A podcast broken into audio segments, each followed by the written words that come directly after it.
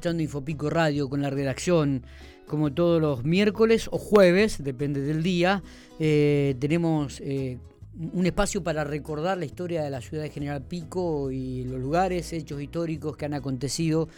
Y, para eso tenemos a nuestra historiadora, ¿no? a Margarita Servio, que habitualmente comparte con nosotros este, sus conocimientos. Margarita, buen día, ¿cómo andamos? Bienvenida a Infopico. Buen día, buen día la audiencia también. ¿Cómo estamos? He tenido días mejores, pero bueno, ahí vamos, la vamos llevando. Vamos, Margarita, vamos que todavía. No me afloje, no me afloje. Bueno, ¿qué le vamos a hacer?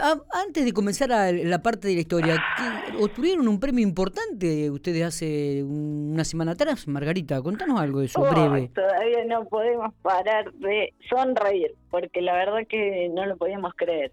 Eh, ganamos el segundo premio de promocionar tu, tu experiencia turística inclusiva un premio a nivel nacional que en realidad eh, competimos con, con los número uno. Imagínate, el primero fue Bariloche, estaba Ushuaia, Misiones, Salta, y que General Pico haya salido segundo, realmente es un terrible orgullo, porque ellos tienen unas estructuras armadas para, para la promoción y una profesionales, dinero, de todo, y que una localidad tan chiquita como la nuestra salga segunda fue un honor. En realidad te cuento cortito cómo fue. Nosotros el, último el último avistaje de aves que hacemos antes de la pandemia, eh, teníamos una escuela y bajan dos sillas de ruedas. Y la verdad que nosotros nunca habíamos recibido gente con silla de ruedas. Así que fue terrible la experiencia porque eh, no teníamos que darles, no estábamos preparados para, para, para ellos. Así que inmediatamente después yo voy a, Hay una comisión de discapacidad en la municipalidad que está a cargo de Ivana y bueno, le cuento lo que nos pasó y nuestra angustia de no que ellos no pudieran disfrutar de ese avistaje como el resto. Claro. Porque en realidad no teníamos la estructura. Ahí nosotros formamos parte de esa comisión y empezamos a trabajar. Y justo viene este concurso, que era promocionar tu experiencia turística inclusiva y que el premio son obras. Así que dijimos, bueno, participemos, que es justo lo que nos estaba faltando. Y bueno, y ganamos. Así que eh, en el spot participaron eh, todas personas de la ciudad, eh, todos vecinos nuestros, que, que bueno, con algunos con sillas de ruedas, sordos, ciegos, abuelos, niños, eh, y lo que queríamos mostrar era que, que para hacer un avistaje de, aves o lo que fuere, no nos centrábamos en, sus falencias, sino en lo que podían, en lo que podían vivir, en lo que podían percibir, y es por eso que el spot trata de eso. Se los nombra con su nombre. Eh, por ejemplo, dice disfruta como lo hace Merlina, eh, emocionate como, y el, el nombre de la persona, y como decir, bueno, son personas que tienen todo el derecho a disfrutar ese espacio como cualquiera, y en esto de pensar que en cualquier momento de nuestras vidas nosotros vamos a necesitar de que el espacio sea inclusivo. Nada quita que algún día estemos en silla de rueda por una quebradura, que, que, seamos obesos y tengamos una, una, una velocidad más lenta, que, que seamos abuelos y necesitemos eh, de que ese espacio, llámese laguna, plaza o lo que fuera, podamos disfrutarlo igual. Así que esa fue la base de nuestra campaña y bueno, salimos segundos. Qué lindo. ¿Y el premio, el premio en qué consiste, Margarita? Obras. Obras. Las obras que, que planteamos que necesitábamos para el disfrute del espacio. Qué bueno. Qué bueno. Así que y, impensado esa suma para una oficina tan tan pobre como la nuestra. Claro, ¿cuánto es la suma que le, le el premio? Ah, eso en el próximo capítulo. No, ahora tenemos que, ahora nos dan los pliegos. Ah, claro, para El 27 ganamos el pliego, nos dan los pliegos donde nosotros vamos a poner qué es lo que pretendemos y ellos aprobarán o no.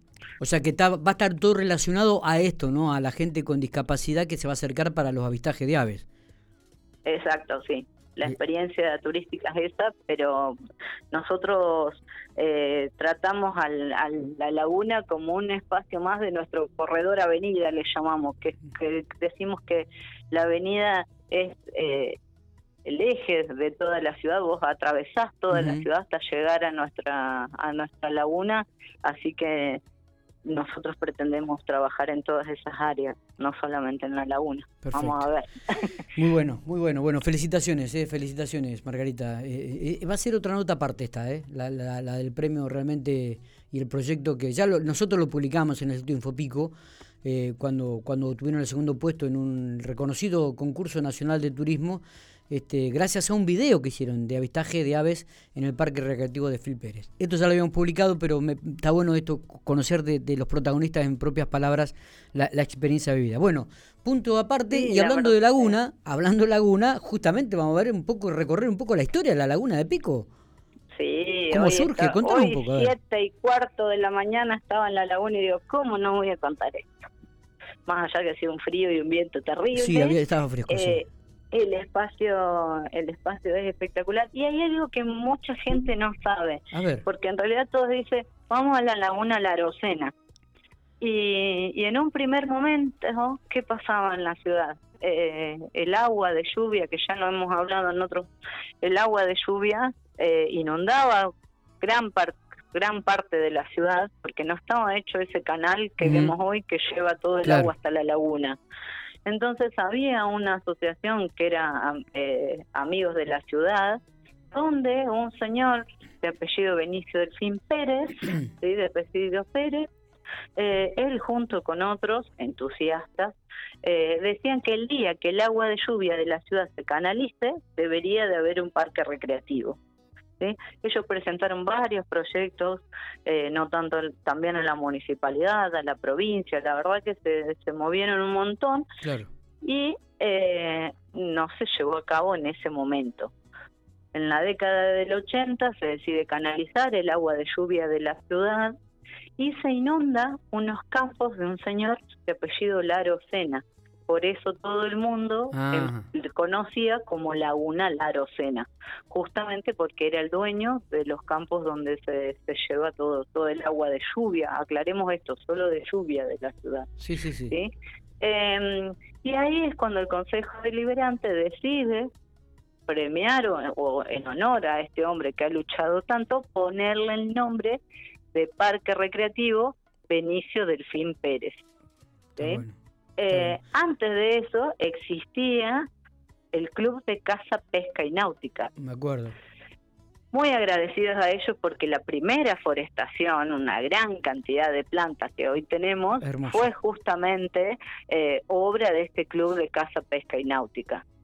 Después se transforma en parque recreativo, donde incluso hasta había un lugar para pistas de, motos y de cuatriciclos, donde estaba planificado para eso. Y ahí llegamos nosotros, que empezamos a mirar pajaritos y observamos que en ese entonces teníamos 80 especies de aves cuando empezamos a relevarlas, hoy superamos la, las 190 especies, eh, y decimos que bueno, que en realidad es un, eh, es un lugar que se debería proteger.